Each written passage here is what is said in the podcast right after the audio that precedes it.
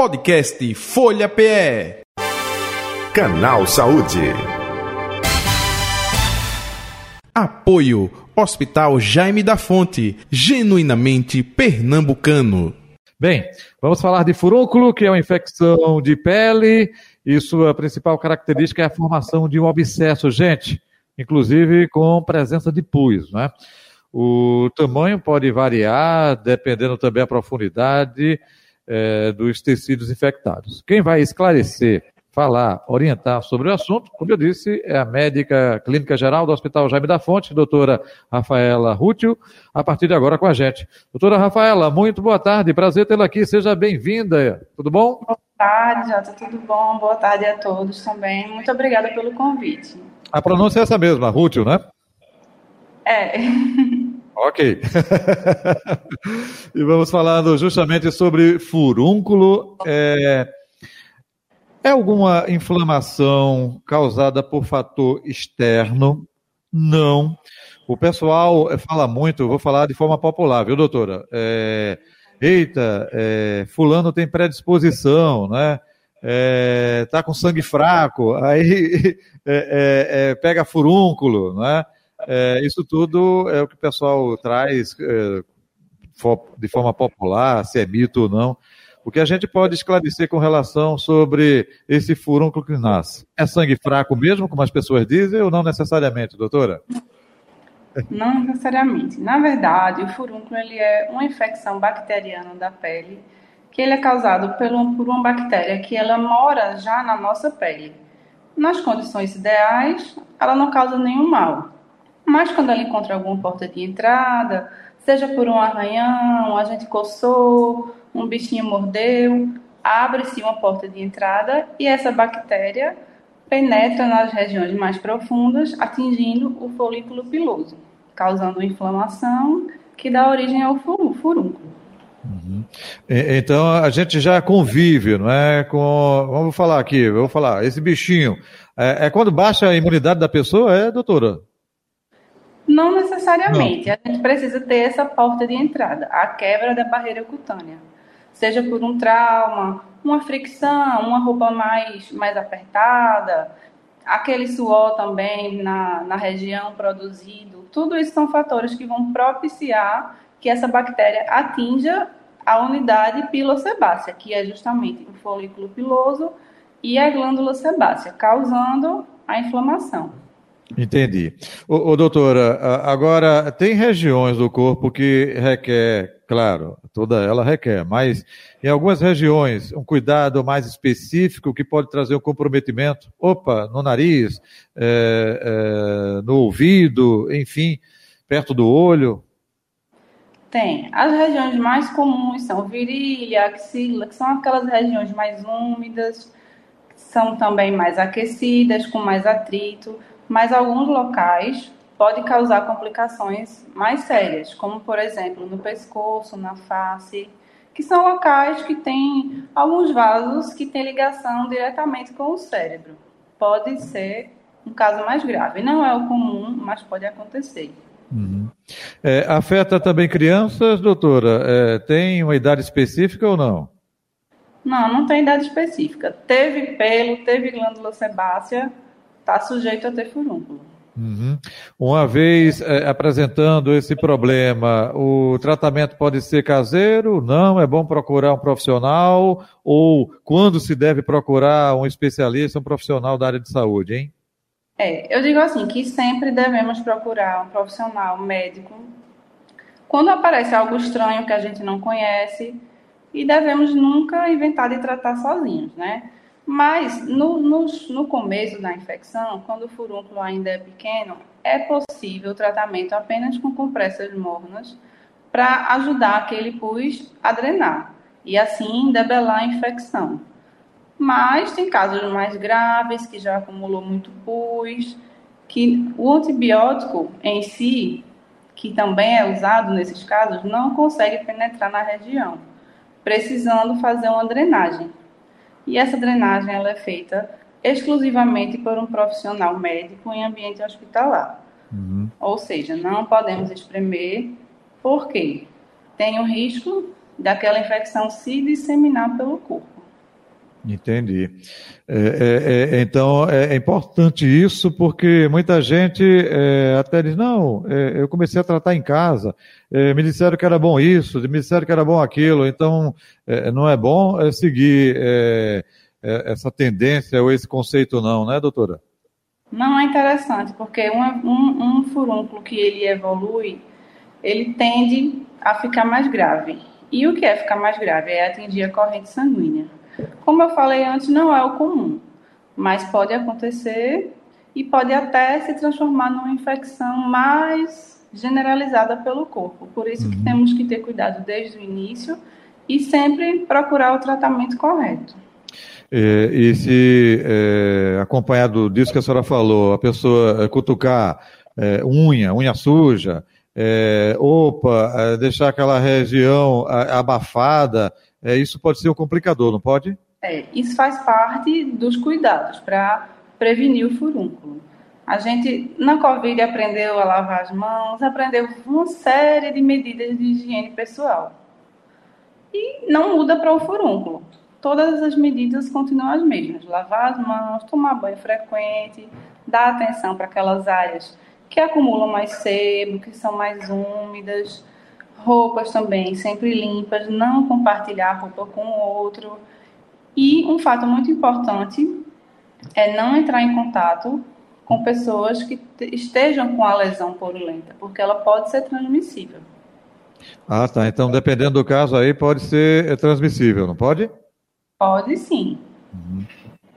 O, o, o doutora, aproveitando, é, vem acompanhado isso é, sempre com pus, vou falar popularmente, tá? É, dá, é, é, também a pessoa tem um sintoma de dor, não, é coceira, isso varia muito, não? Tem um padrão de é, sintomas? Tem?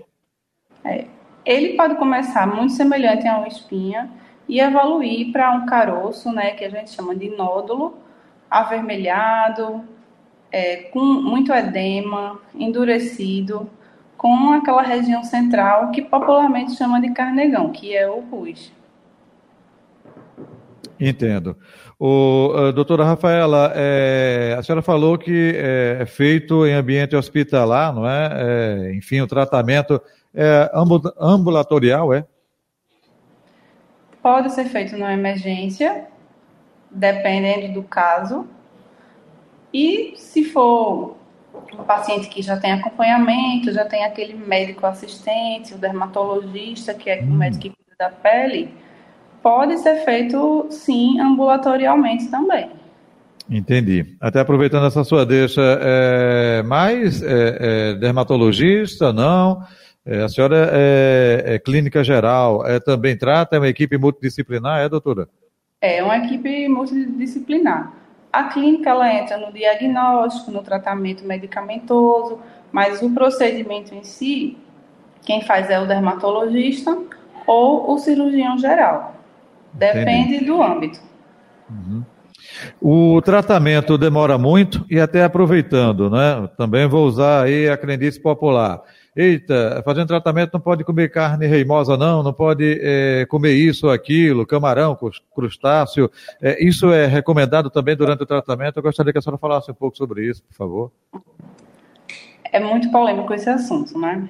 Em termos médicos, de estudos, não, não tem estudos que dizem que esse tipo de alimento piora a infecção, piora aquele quadro clínico. Mas, ao mesmo tempo, a gente recebe pacientes que dizem: comi e piorou. Aí fica: será que foi porque comeu? Não foi outra coisa que ele fez? Mas, assim, em relação a termos médicos, não existe essa proibição, não. Entendi. Outro detalhe é, também, é, durante esse é, processo de tratamento, é, já aconteceu casos de você cuida é, né, do furúnculo em um local, e de repente ele migra e aparece em outro, eu vou falar, estoura em várias partes do corpo. Acontece isso com frequência, doutora, ou não? Acontece, não com muita frequência, mas pode acontecer. Principalmente nos casos que o paciente estoura o furúnculo sozinho em ambiente domiciliar. Isso propicia que esse pus que saiu do furúnculo infecte outros folículos disseminados pelo corpo. Aí não chamamos mais de furúnculo, vamos chamar de furunculose, que são vários furúnculos espalhados pela, pela pele. É, não pensar nem em colocar cremes, enfim, pomadas que não seja passada, orientada eh, por um médico, né? Exatamente. Alguns sabonetes bactericidas que também que são muito utilizados pela população, população geral, também não são recomendados é a avaliação médica. O médico vai ver qual o estágio que está, qual o tipo de tratamento ideal para aquela ocasião e vai orientar. Só compressa, morna, antibiótico oral, fazer uma drenagem. Na maioria das vezes, quando o furúnculo está muito grande, a drenagem é só o que vai ser mais efetivo mesmo, até para melhora dos sintomas. Entendo. É, e aí, geralmente, claro, como a senhora disse, cada caso é um caso, depende como esteja, não é? Se atingiu a questão sanguínea ou não. É, dependendo desse é, é, é furúnculo, pode até chegar próximo do osso, não pode, doutora? Então, esse tratamento varia muito de cada caso, é isso? Varia muito. Tem que ter uma avaliação médica, é muito importante não tratem os furúnculos em casa, eles podem ser muito perigosos. A gente não vê o que é está acontecendo por dentro. Então, é muito importante um profissional médico avaliar. Uhum.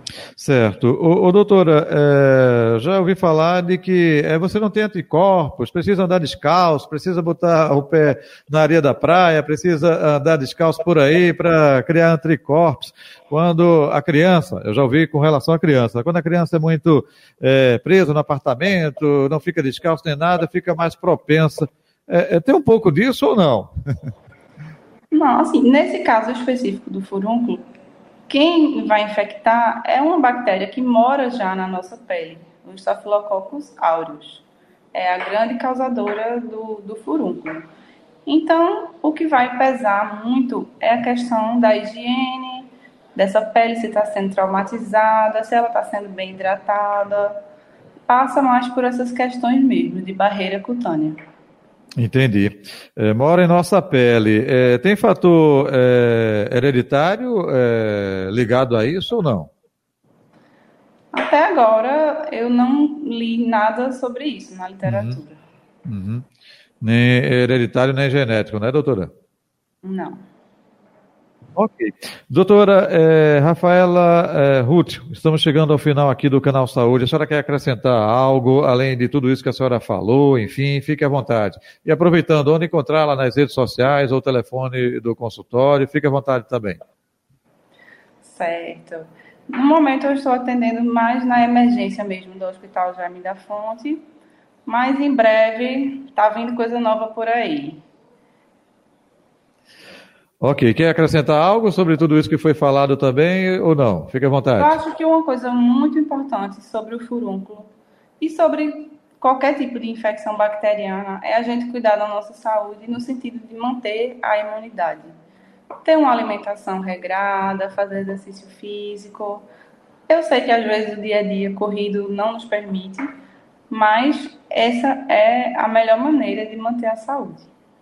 Perfeito, verdade. É, é, é, haja loucura no corre-corre do dia, mas a gente tem que ter um tempo para a gente mesmo, né? Muito bem, doutora Rafaela Ruth, muito obrigado pela sua participação aqui com a gente, viu? Saúde e paz para a senhora, um abraço, até o um próximo obrigada. encontro. Tudo de bom. Prazer, viu? Idem, tudo de bom. Está aí a médica clínica geral do Hospital Jaime da Fonte, doutora Rafaela Ruth, nossa convidada de hoje do Canal Saúde, Canal Saúde que vai ficando por aqui. Podcast Folha PE. Canal Saúde. Apoio Hospital Jaime da Fonte, genuinamente pernambucano.